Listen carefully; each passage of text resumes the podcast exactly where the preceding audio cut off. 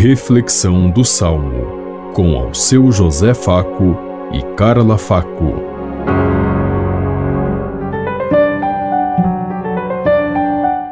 Paz e bem a todos os ouvintes que estão em sintonia conosco neste dia, na meditação do Salmo 95.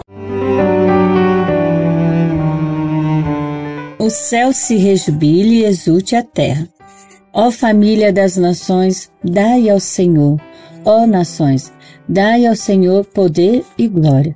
Dai-lhe a glória que é devida ao seu nome. O céu se rejubile e exulte a terra. Oferecei um sacrifício nos seus átrios, adorai-o no esplendor da santidade. Terra inteira, estremecei diante dele. O céu se rejubile e exulte a terra publicai entre as nações, reina o Senhor. Ele firmou o universo inabalável e os povos ele julga com justiça. O céu se rejubile e exulte a terra. O céu se rejubile e exulte a terra.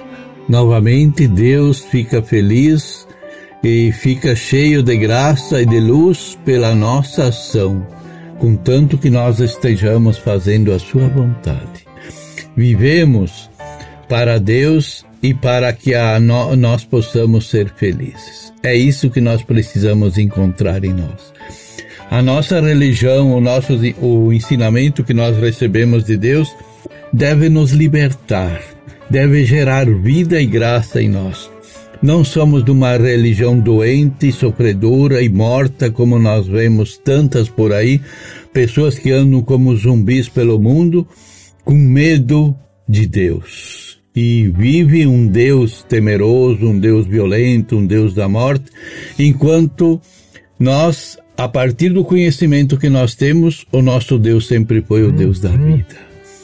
Tanto que ele disse: toda a vida me pertence. Ninguém tem direito sobre a vida de ninguém.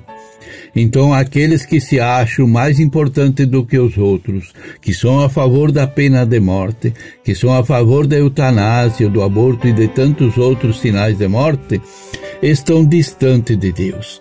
Nós devemos aprender a viver na graça de Deus e fazer a vontade de Deus aquilo que é justo e aquilo que é certo.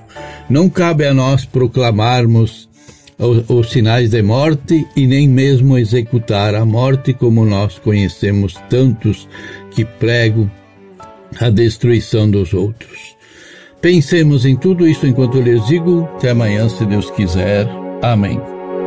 Você ouviu Reflexão do Salmo com ao seu José Faco e Carla Faco.